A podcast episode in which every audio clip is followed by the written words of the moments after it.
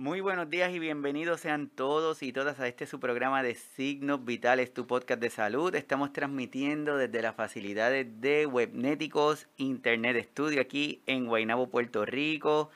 Este sábado caluroso desde la Isla del Encanto, así que todos los que se conectan por primera vez, mi nombre es Iván Rodríguez Colón, soy médico de familia y desde aquí le damos la más cordial de las bienvenidas a todos los que sacan un ratito para estar con nosotros y compartir y discutir, aprender, pero sobre todo crear algo de conciencia sobre estas situaciones que pasan continuamente y que si no le prestamos atención puede ser que, le, que las pasemos por desapercibidas y hoy vamos a hablar un tema que es sumamente importante para cada uno de nosotros, cada uno de nosotros que somos cuidadores, que son cuidadoras, todas personas que son familias, que son amigos, que son vecinos, cada una de las personas que están presentes es importante que podamos identificar y, y podamos entender que las formas de maltrato se pueden presentar de diferentes formas y es por eso que hoy vamos a hablar de este tema que se llama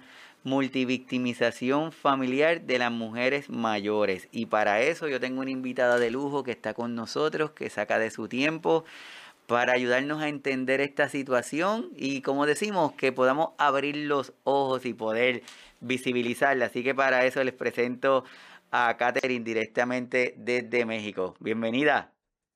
Muchas gracias y eh, muchísimas gracias de verdad por la invitación que ustedes me hicieron el honor de hacer. Y sí, es un tema muy importante y qué bueno que tengamos este tiempo para compartir, para justamente, como usted lo acaba de decir, hacerlo mucho más visible, porque desgraciadamente y más en las personas mayores, el maltrato a menudo es muy invisible, pero sí deja consecuencias, sí deja huellas realmente muy nefastas que sean en la salud física o en la salud mental de las personas mayores. Súper, eso es correcto. Así que a todos los que están conectados, bienvenidos y bienvenidas. Quédense ahí sentaditos, compartan la información, no se retiren porque esto apenas comienza.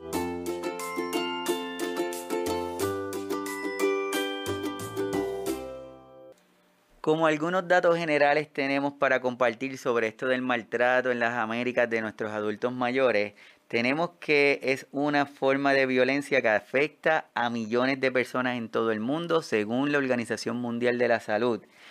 Dice o estima que entre un 2 y un 10% de los adultos mayores son víctimas de algún tipo de maltrato. Este puede ser físico, emocional, sexual y, o financiero lo cual puede tener unas consecuencias devastadoras para cada una de las víctimas. El maltrato en adultos mayores es a menudo un secreto bien guardado, ya que suelen tener miedo en denunciar esta situación. Así que, Catherine, para ir comentando de este tema irnos profundizando de a poquito, hablamos de maltrato, hablamos de víctimas, pero ¿cómo podemos definir estas dos palabras, maltrato y víctima? También, además de hablar de maltrato, tenemos que hablar del abuso. Aquí hay eh, eh, abusos cuando se habla de un abuso sexual o un abuso económico, también un abuso patrimonial, cuando una persona se ve robada eh, su casa o su departamento. Y por supuesto el maltrato es físico, lo que es el más visible, pero también psicológico, eh, emocional, y por eso es muy importante, de, pero este maltrato eh, psicológico y emocional está mucho más invisible. Y eh, la víctima, justamente si estamos hablando de la víctima, a menudo, y más si es una persona mayor, y más si es una mujer mayor, no, ya no se da cuenta que es víctima de maltrato. Eh, porque para ella este maltrato ya entró eh, en su norma, en su modus vivendi, y entonces cuando e, es, solamente cuando es una persona de afuera, como usted lo dijo, por ejemplo, un vecino, una vecina o un amigo, porque a veces como adentro de la familia hay un contexto que ha cristalizado este maltrato que lo ha hecho realmente casi natural. A menudo son las personas de afuera que dicen, no, la manera que te, trata tu hijo, la manera que te trata tu esposo, tu hermano, tu nieto, no es, no es normal. no es normal, es adentro de tu norma, pero la dentro tu norma ya está fuera del contexto de la norma de la sociedad.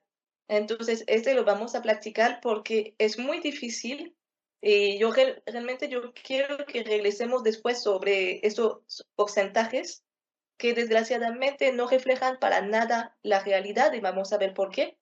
Pero es muy difícil para una persona y más una persona mayor o una mujer mayor que ha sufrido de maltrato durante toda su vida de poder decir todavía estoy sufriendo de maltrato porque, y sobre todo si es a nivel psicológico o emocional, porque se, se integró en su, en su norma. Así como tú dices, eso es bien correcto. Y estoy de acuerdo contigo cuando yo estaba leyendo las estadísticas y luego cuando estemos desarrollando la conversación vamos a saber que son numeritos, son numeritos que se alejan de la realidad, pero, pero por mucho porque de una manera u otra cada uno de nosotros nos han creado una imagen de lo que es una víctima y cuando preguntamos de la persona que es víctima de algo, quizás en nuestra mente viene la imagen de una persona débil, de una persona que es retraída, una persona adulto mayor, entre otras, pero hoy día sabemos que eso no tiene nada que ver que eso, ese estereotipo de esa persona que pensamos que es una víctima, tenemos que irlo rompiendo porque si no, no vamos a poder identificar estos, estos maltratos que se dan.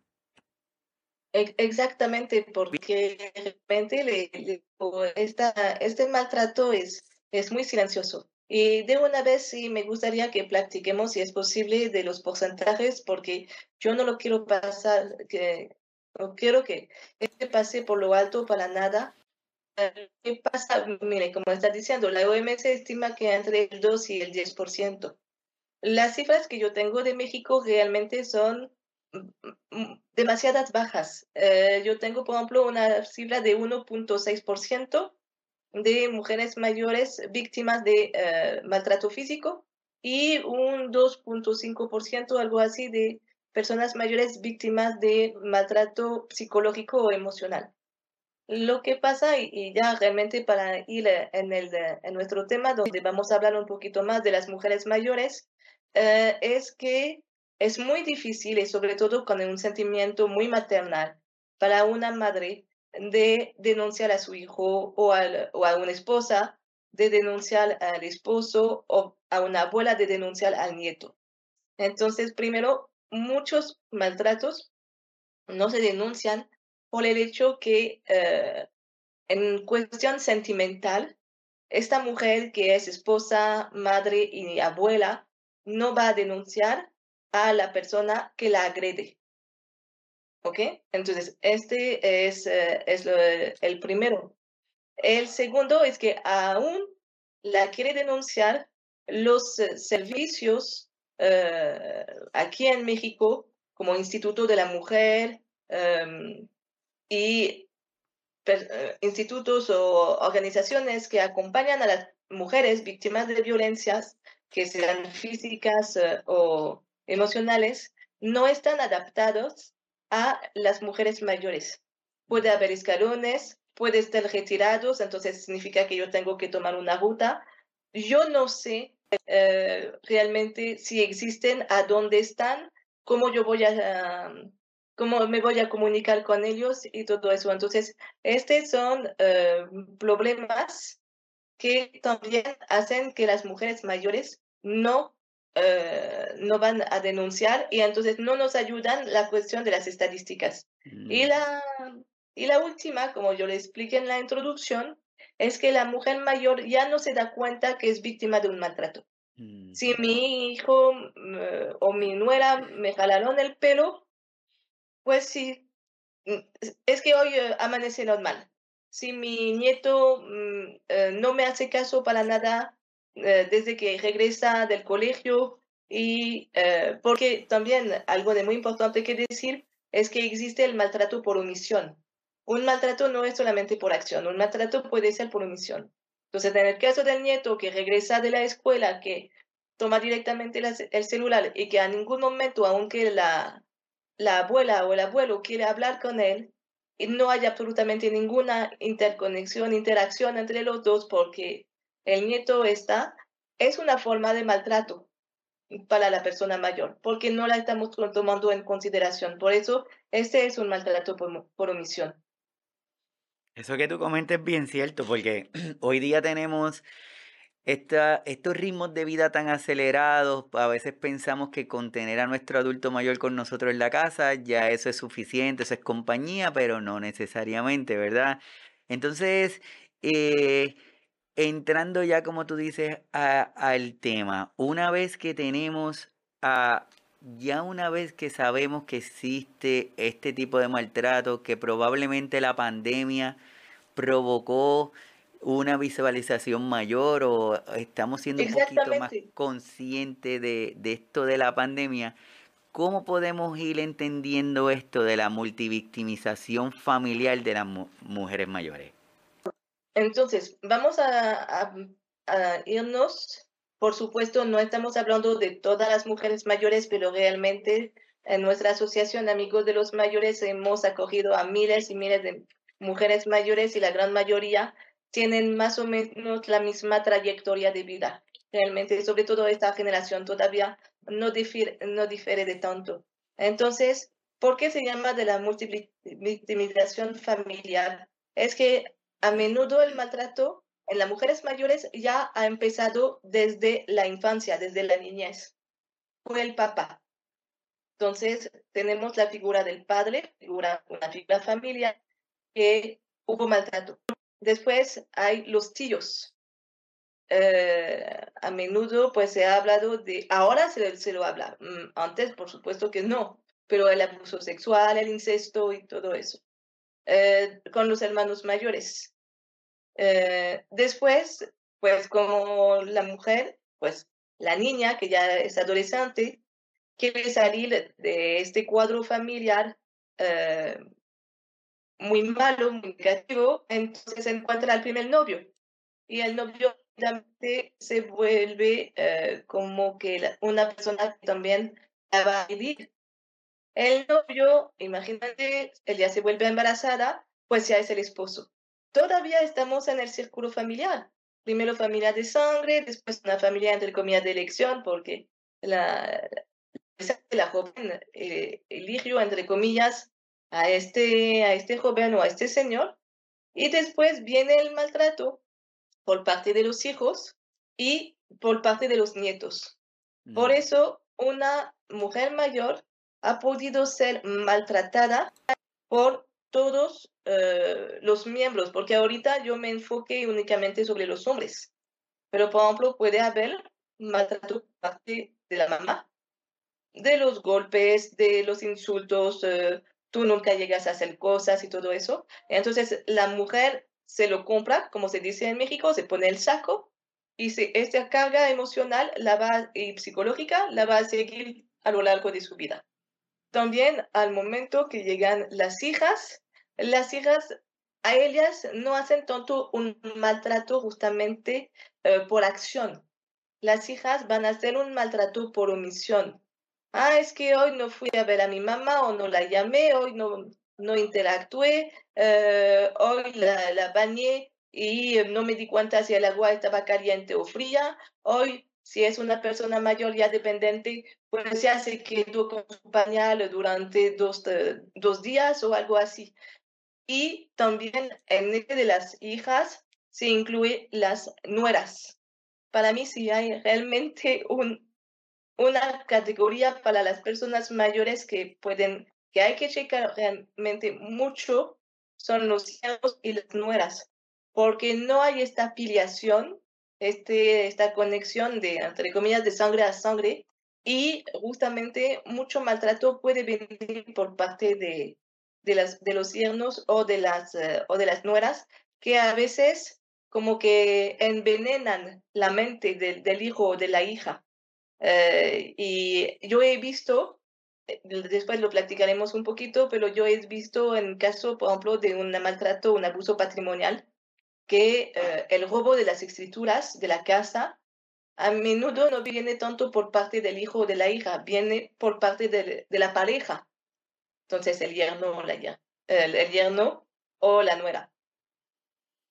Sí, así que es importante que nosotros comencemos a entender que este tipo de maltrato es muchas veces hasta sutil, que la persona lo va adquiriendo y lo puede ver hasta normal. O quizás puede pensar, déjame no decirle nada a Iván, porque si le digo algo a Iván, el día que viene a, a verme aquí a mi casa, pues deja de venir a verme. Entonces prefiero que venga un día antes de decirle. Exactamente, yo prefiero aguantarme, no me importa si me está eh, echando la, eh, echando la comida, no me importa si me está hablando mal, si me está pellizcando, si me está... Ah, es que siempre nos llevamos así.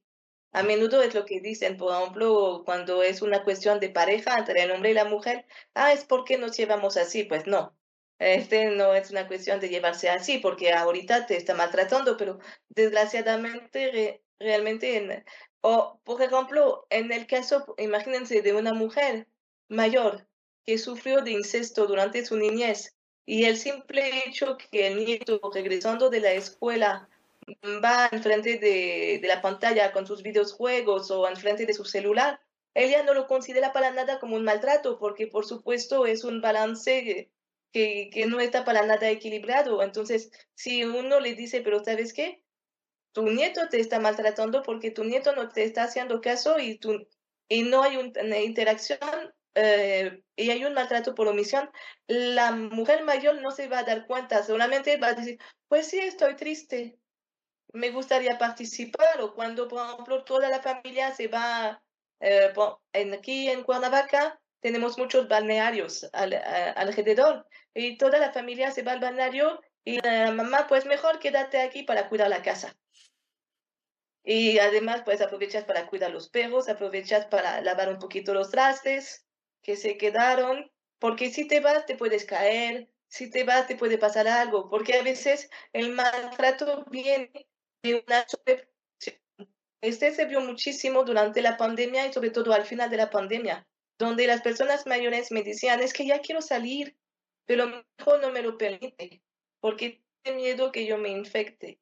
Entonces, pero la persona mayor, y, y ya, ya no se le tomaba para nada en consideración, pues, sus derechos, porque realmente también hay un maltrato en cuestión de derechos humanos que está sufriendo muchísimo las personas mayores. Así como tú estás comentando, Catherine, y hoy día es súper importante que tengamos estas conversaciones para que la persona que está sufriendo el maltrato, tal vez ayudarla a verlo de otra forma y que lo pueda interpretar. También a nosotros que estamos desde la distancia, poder comenzar a, a comentarlo, identificarlo. Y por eso es que yo creo que podemos hablar de estos signos, de estos síntomas, de qué forma la persona que está hoy escuchándonos, que nos está viendo, los que van a ver el programa luego, pueden pensar y pueden decir, oye, tal vez yo estoy en este grupo, pero no lo había visto de esa forma, pero ¿cómo yo lo puedo saber? ¿Cómo yo puedo sospechar lo que yo estoy pasando por esto, de este tipo de maltrato? ¿Cómo le, ¿Qué le podríamos decir? Pues vamos a, ir del más, eh, del más sencillo a un poquito más complejo. Por supuesto, el eh, maltrato físico. Pues em, existe y este vale para todas las mujeres. Este también rápidamente es el problema. Es que siempre que se llama de violencia a las mujeres pensamos a las niñas, a las adolescentes, a las jóvenes o a las personas, eh, a las mujeres, pero en edad, lo que llamamos en edad reproductiva. Entonces, pero casi nunca se habla de las mujeres mayores. Entonces, yo sé que hay eh, un instrumento que se llama el violentómetro y yo pienso que sería muy importante, como usted es médico, que todos los médicos de familia tengan este violentómetro y en el, entre comillas, en el secreto de su consultorio, donde solamente está con una mujer mayor, eh, practique con ella, mire, sobre esta escala eh, su esposo, pero no solamente por eso es la multivictimización. También el médico tendría que pedir sobre esta escala eh, su hijo con quien vive o, sus nietos o sus sobrinos, cuando la van a ver y todo eso. Entonces, como que se volan de usted, no la toman en consideración, la pellizcan, a veces la pellizcan tan fuerte que sale eh, un, un, un, morado, sobre todo que sabemos muy bien que las personas mayores, hombres y mujeres, eh, marcan muchísimo más por la cuestión de la piel y todo eso. Entonces, yo digo que primero para ayudar a, al personal de salud y también después a la comunidad, hacer que el violentómetro uh, de las mujeres uh, vayan hasta las mujeres mayores. Este es lo primero. Entonces, ya de esto es lo de, del físico. Después, uh, viene un poquito más, pues también el maltrato patrimonial.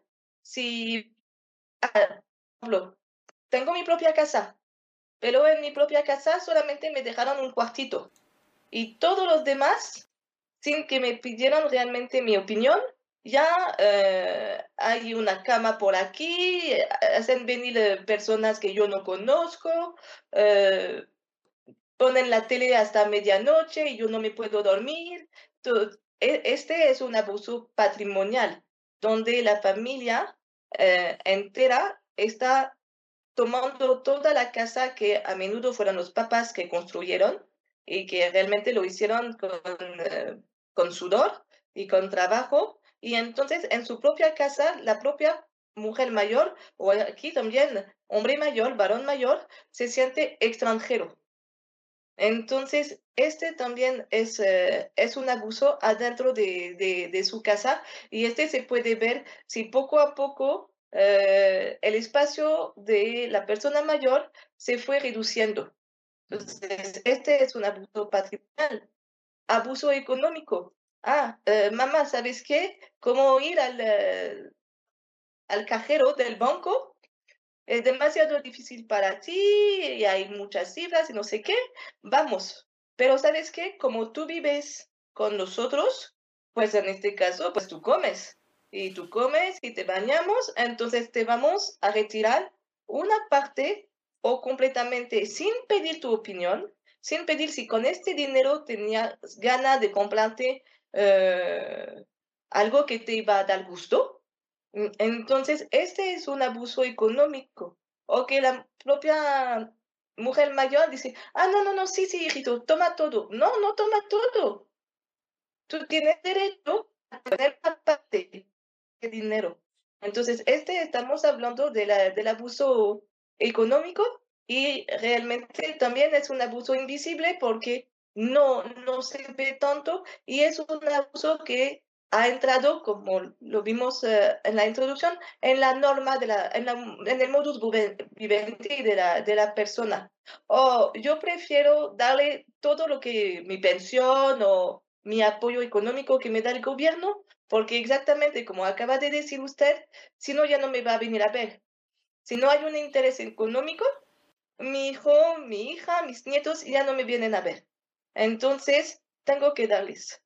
No es algo que yo quiero, mm, es, eh, violenta mis derechos, pero no me importa, porque necesito eso.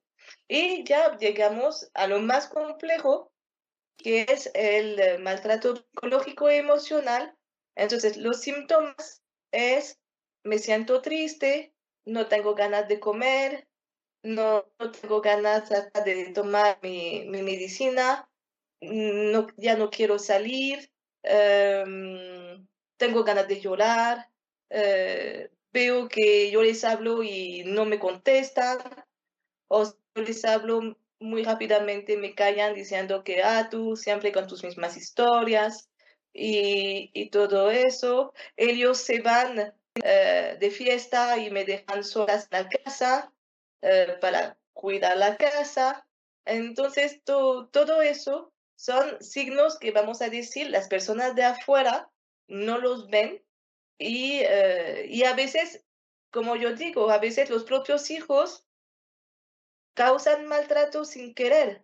El hecho de decir, ¿sabes qué, mamá? Pues no, no vas a la fiesta con nosotros porque vamos a regresar a medianoche y para ti va a ser demasiado tarde. Mejor quédate aquí, te prendemos la televisión y, y, aquí todos estamos bien.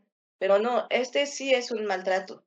Entonces, yo diría que a las mujeres mayores y varones mayores que nos escuchan, pero más a las mujeres mayores, que cualquier cosa que le causa realmente un malestar es un maltrato, Mm, porque el prefijo de malestar es mal y el prefijo de maltrato es mal. Entonces, si no me siento bien, e- entonces hay un maltrato. Por ejemplo, estamos hablando del bienestar de la persona mayor por un buen trato. Pues aquí es un malestar de la persona mayor por causa de un maltrato que, yo repito, puede ser invisible y eh, o puede ser más visible si se trata de un maltrato físico.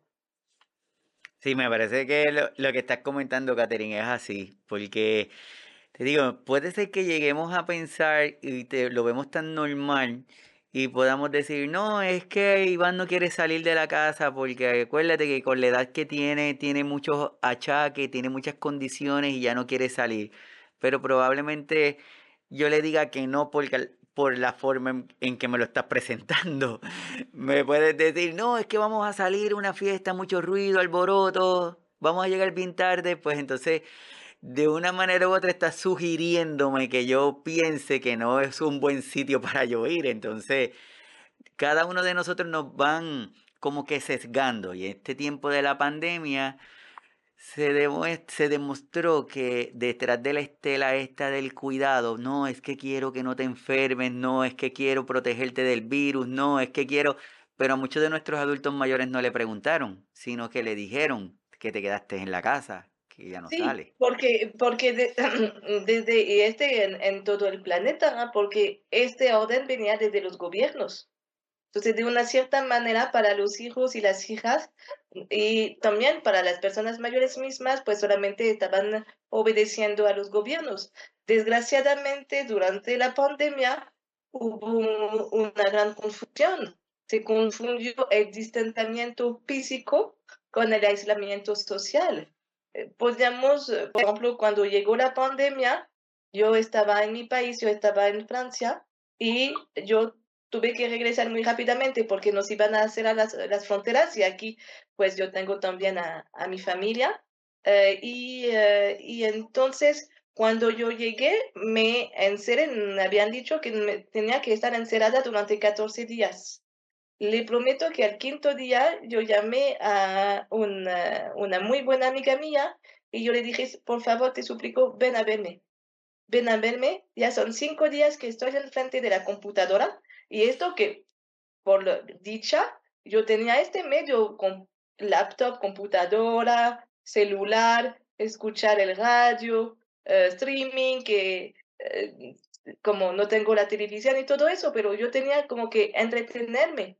Pero cinco días sin ver absolutamente a nadie, para mí fue una prueba de vida, de verdad.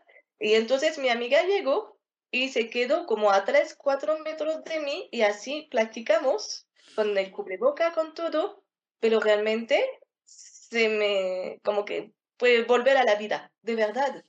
Y desgraciadamente, muchas personas mayores también que están en situación de abandono, de aislamiento social, todavía lo siguen viviendo, lo han vivido antes de la pandemia y siguen viviendo estas situaciones de aislamiento social.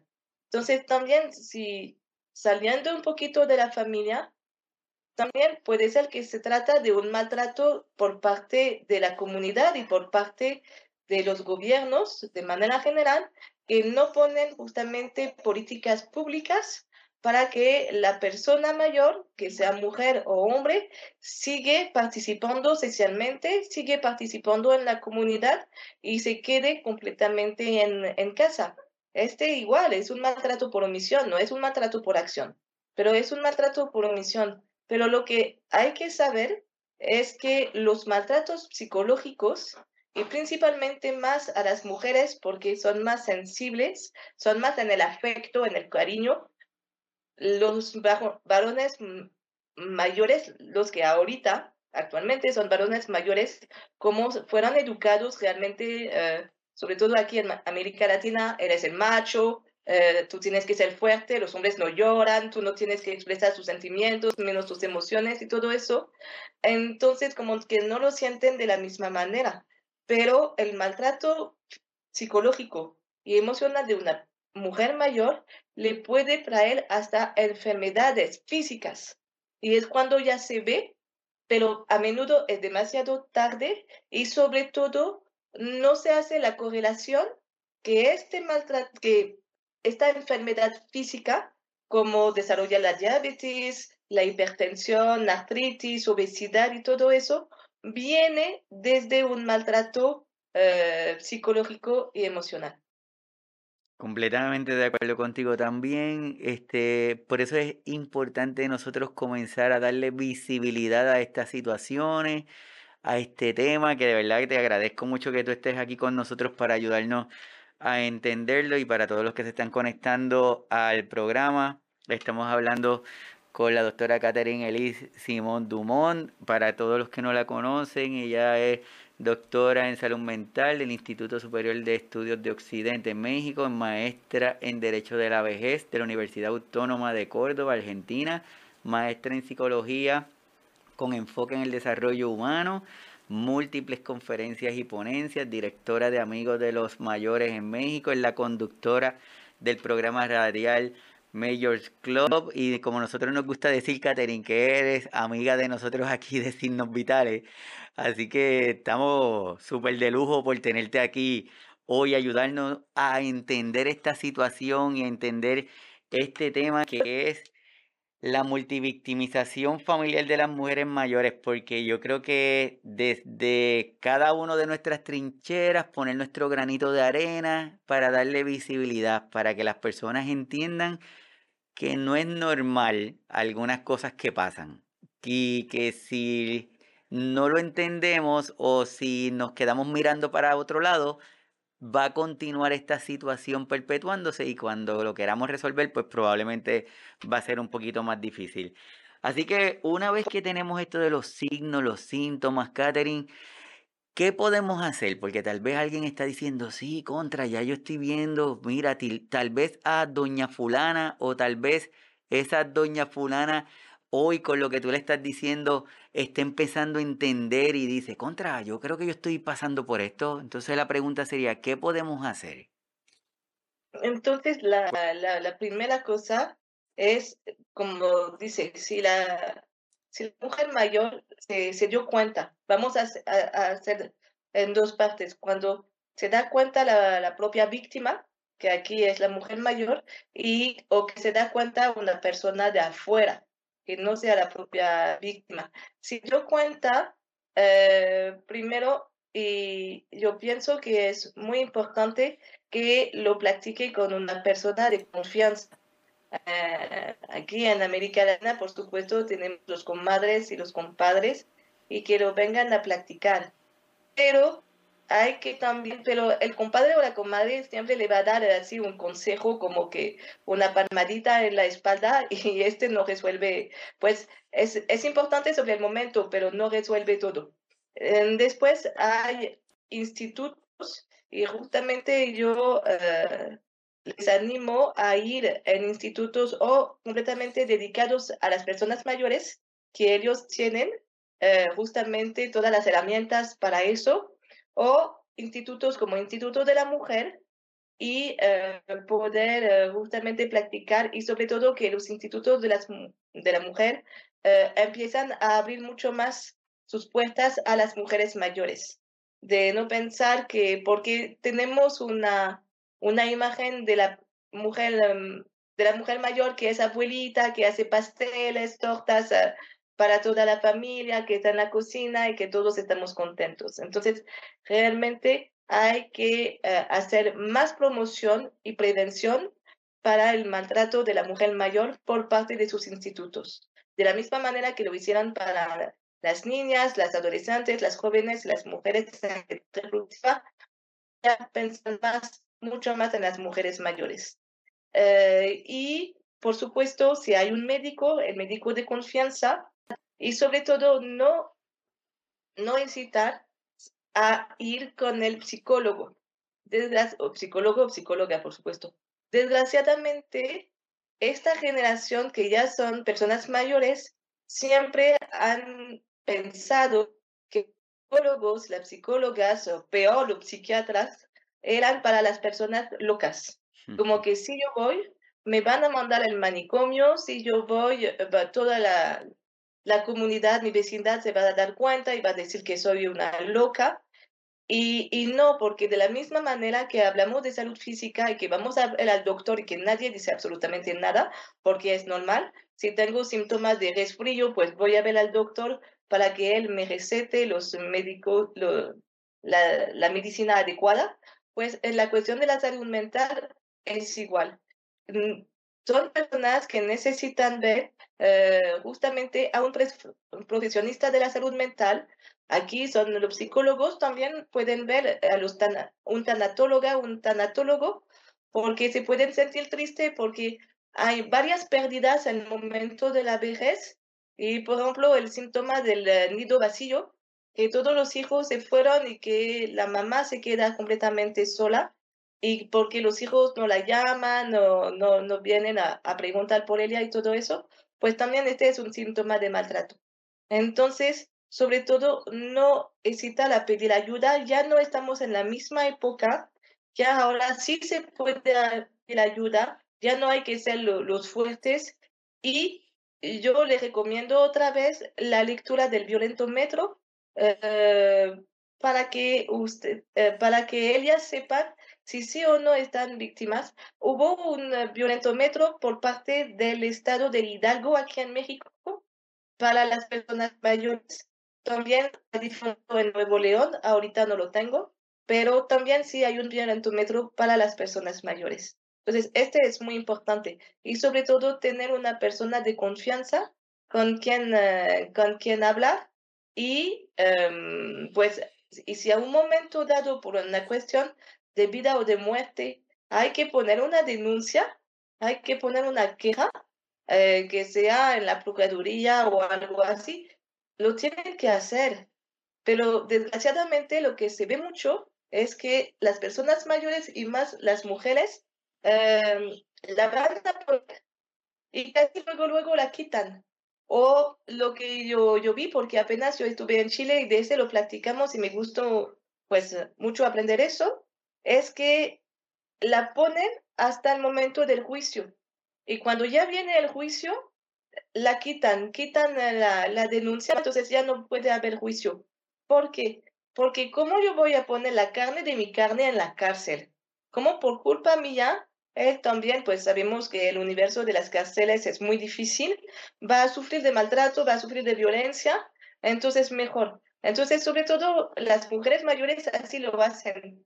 Van a la Procuraduría, ponen una denuncia eh, contra, por la pareja, cuando ya se dan cuenta que realmente eh, hay un maltrato y hay un abuso, y al momento del juicio quitan. Y lo que ellas dicen es que por lo menos durante este tiempo, pues hubo como que una, hasta te quieto, como que la pareja o el hijo, el nieto o el sobrino, dice, ok, eh, ok, ya no hago nada. Y cuando quitan la denuncia, ah, pues entonces significa que finalmente no era por tonto y ya reiteran el maltrato.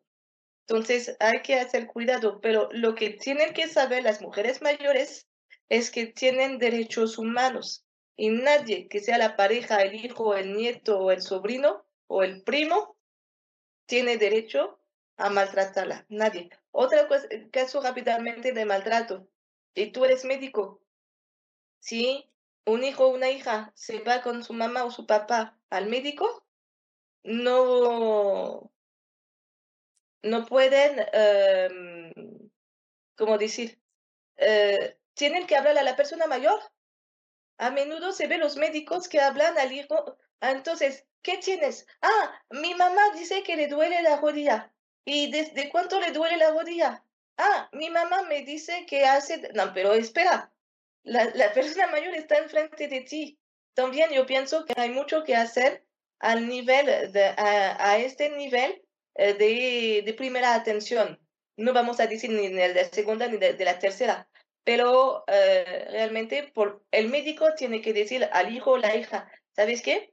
Tu mamá aquí está enfrente de mí, entonces deja que ella hable con nosotros. Eso es una situación que pasa a, menudo y lo que estás comentando es la pura realidad. Y si no nos damos la oportunidad nosotros primero para identificar la situación, pues se nos van a pasar estas oportunidades porque tal vez yo puedo ver a doña Juanita, la puedo ver en el consultorio una vez cada tres meses.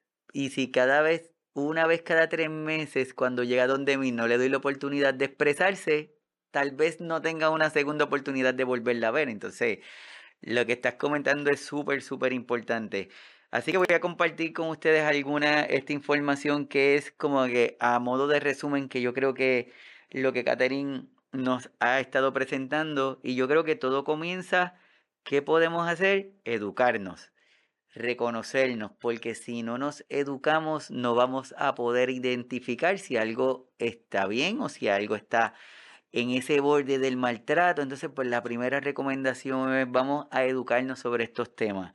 Vamos a prestarle atención a estos signos, a estos síntomas, a ese adulto mayor que deja de hablar, a esta señora que de momento deja de vestirse adecuadamente, que se aísla, que ya la familia le extraña, porque nos ha pasado últimamente, Catherine, es que de momento las personas preguntan por Doña María y los hijos son los que dicen, no, y está bien, fue que está en casa de mi hermana, Ah, sí, pero sí, no la sí, presentan.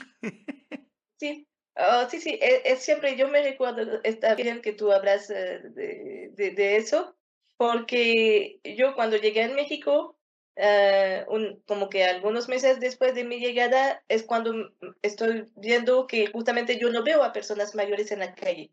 Que en la época de la 2007, des- 2008, había muchos niños jóvenes, pero no veía a las personas mayores en la calle. Y entonces cuando yo preguntaban, eh, la gente me decía, ah, pues está bien, está en su casa cu- cuidada por los hijos.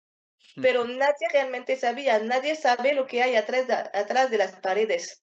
Y, y por eso es cuando yo empecé a investigar más en la colonia donde yo vivo, que sí nos dimos cuenta que había realmente personas mayores completamente abandonadas y personas mayores en situación de aislamiento social, que ellas querían participar más, pero que por cuestión físicas o por cuestión de ánimo, porque justamente se están desanimando, porque ya no tiene conexión con la comunidad, pues ya no salían. Entonces, no dar, aquí es un consejo, no dar por hecho que porque una persona mayor está en su casa y está con la familia, está bien. Mm, Este es realmente algo de muy importante. ese es muy buen consejo, la verdad es que sí. Otro de los aspectos que podemos ir reforzando es que hablemos con las personas mayores, que hablemos con las mujeres mayores, pero en un entorno de confianza. Si usted va a hablar con alguien en su casa, en donde está pasando la situación, probablemente no va a tener la información que quiere obtener. Entonces, es tener esa, esa habilidad para poder lograr crear ese ambiente adecuado para que la persona se sienta cómoda en expresarnos qué es lo que está pasando y también servir de apoyo, porque no necesitamos que de momento alguien va donde usted le dice, Katherine, mire, es que me está pasando algo, tengo esta situación, y Katherine ahí, ahí mismo se levanta y crea otra situación mayor. Entonces la persona para la próxima vez va a decir, no le voy a decir nada a Katherine porque fue, me fue peor.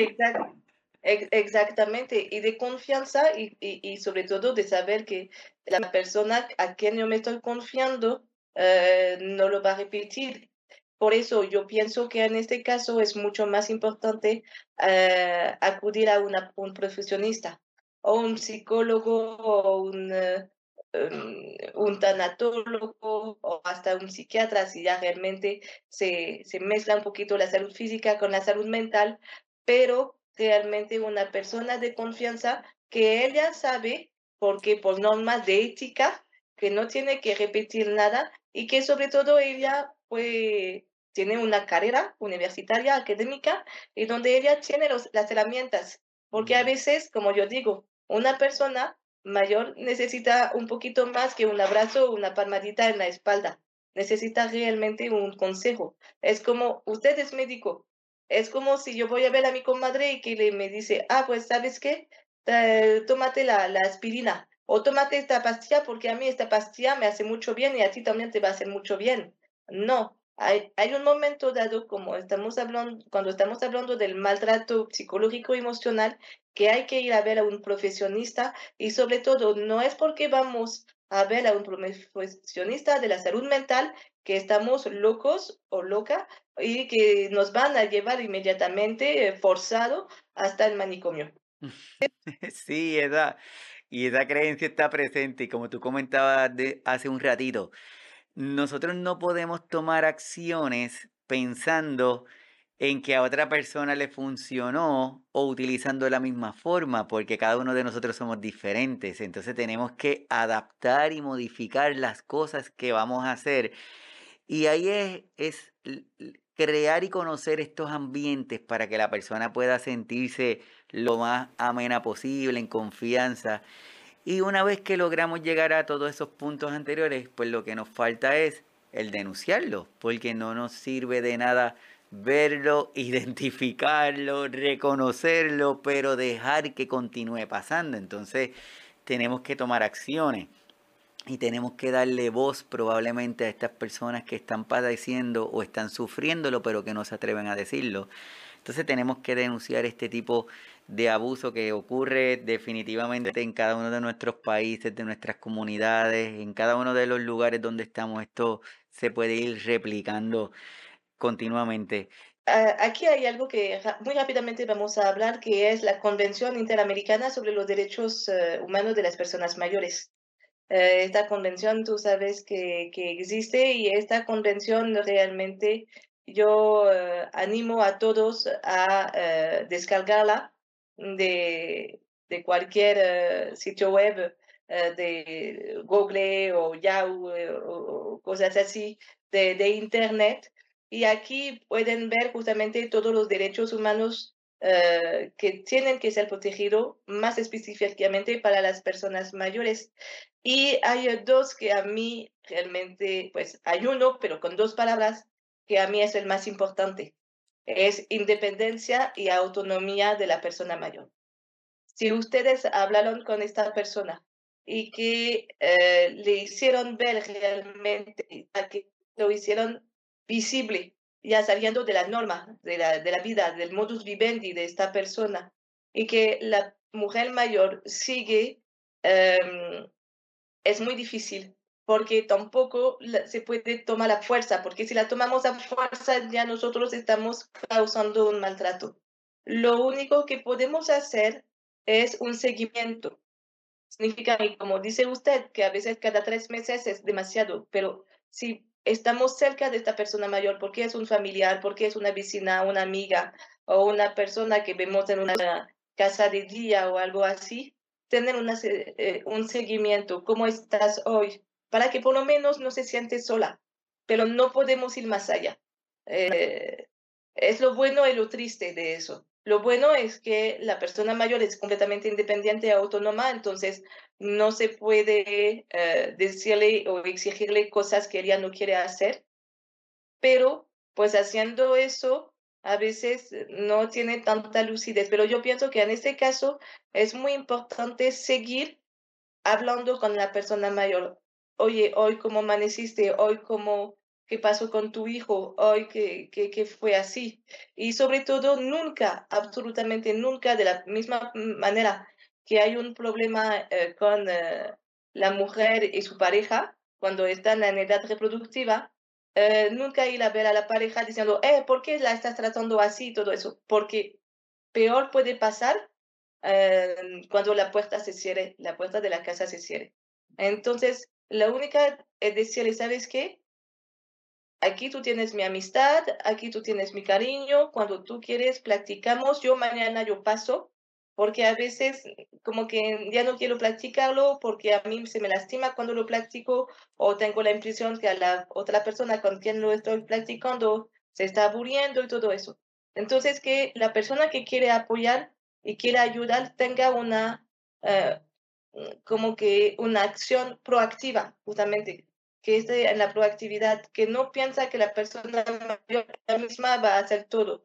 ¿Por qué no? Porque desde tanto tiempo, a menudo por un sistema eh, familiar perverso eh, o de relaciones perversas, la persona que agrede tiene un ascendiente tan fuerte que la persona que está agredida, la víctima, ya no tiene fuerzas o, ya ni tiene la mente para pensar. Entonces, si estamos de afuera, desde afuera y que vemos que hay algo mal, solamente ofrecer este apoyo emocional que realmente va a valer muchísimo para la persona mayor que recibe este maltrato. Nada, hoy hemos sacado este ratito, gracias a ustedes que sacan de este tiempo para compartir con nosotros, gracias que sacan de este tiempo y hacen una pausa para desconectarse de su día y conectarse con nosotros para escuchar estos temas que yo entiendo que vamos creando y poniendo nuestro granito de arena. Resumen, ¿qué tú nos puedes decir a todas las personas que van a estar escuchando este episodio y todos los que lo van a, a volver a escuchar a modo de resumen, ¿qué le puedes recomendar sobre este tema? Pues primero que el maltrato en las personas mayores y la multiplicación familiar existe gracias a ti, realmente muchísimas gracias. Ya se hizo más visible. Ojalá que se comparte también en YouTube, que se comparte en eh, otras redes sociales, para que por lo menos la gente sea consciente que el maltrato no se para con la vejez y que sobre todo al momento de ser una persona mayor, el maltrato no puede ser tan físico, pero puede ser sobre todo psicológico, emocional y económico. Este es muy importante y sobre todo animar a tener más promoción de acciones justamente contra el maltrato de las personas mayores, eh, haciendo talleres, haciendo eh, conversatorio, como lo estamos haciendo eso, y difundiendo de más en más el violentómetro. Con, con este yo pienso que hay algunas personas mayores que se van a dar cuenta que sí la están violentando desde su casa por parte de su propia familia.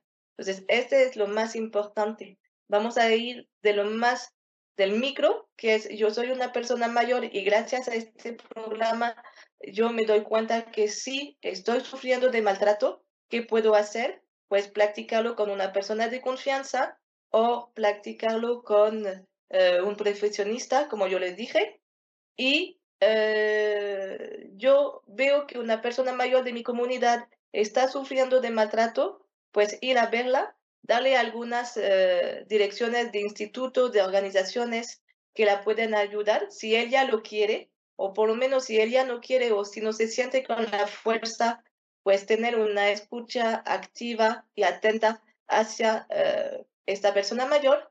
Y ya a nivel macro, pues sobre todo los gobiernos, los municipios, eh, hacen jornadas, hacen días, cuando por ejemplo el 25 de noviembre, que es el día de, de violencia, de denuncia de violencia contra las mujeres, pues también darle su parte a las mujeres mayores, que solamente este día no se pare a la niñez, a la adolescencia, juventud y adultez, eh, pero que va justamente hasta la adultez mayor.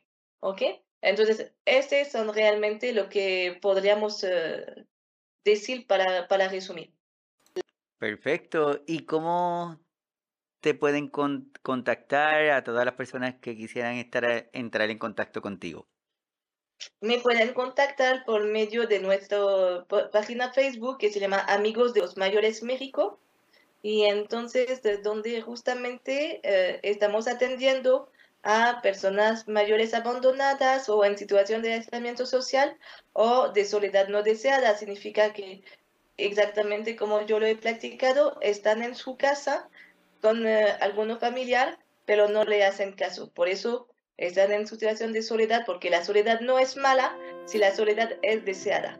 A veces nosotros necesitamos tener un tiempo solo y este no es malo, al contrario.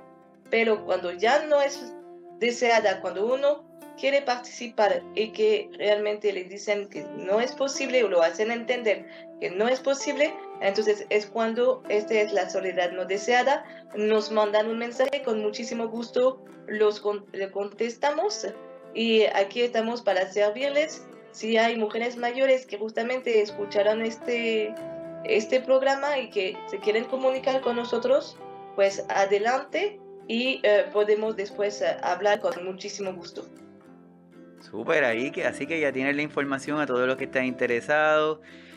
Catherine se mantiene súper activa, está en muchos foros dando charlas, dando convenciones, hablando de temas de importancia, se dedica a darle visibilidad a nuestros adultos mayores, que yo creo que es sumamente importante. Así que desde aquí, Catherine, desde Puerto Rico, de verdad súper agradecido que saques el tiempo y que hayas estado aquí, aquí con nosotros en el día de hoy. Pues muchísimas gracias y de verdad gracias por la invitación. Para mí fue un honor y más podemos hablar y más podemos visibilizar, eh, más ojalá que la sociedad avance porque nosotros vamos por allá y este realmente lo estamos haciendo para ellos hoy, pero también lo estamos haciendo para nosotros en el futuro, en qué tipo de sociedad queremos envejecer. Y este es muy importante que desde hoy, para ellos y mañana para nosotros, pues estamos viendo eh, acciones, políticas públicas para realmente una mejor calidad de vida para las personas mayores. Esperamos que se mantengan en las redes. A Katherine, esperamos que la hayamos tratado bien y que quiera volver a estar con nosotros. Me súper bien, con muchísima paciencia y por lo que pasó antes de, entrar aquí en el programa y, realmente fue un honor. Yo, yo espero que con otros temas eh, podremos estar también con, con ustedes porque eh, yo tengo un, un, profesor que nos decía eh, que un conocimiento que no se comparte es un conocimiento que se merma. Entonces hay que compartir conocimientos, hay que compartir experiencias para que justamente todos vamos por el bien de las personas mayores de hoy, pero también de nosotros en el futuro si tenemos la dicha de llegar a esta etapa. Así es, así Así que muchísimas gracias. Nos estamos viendo en las redes. Cuídense mucho y hasta el próximo sábado. Bye.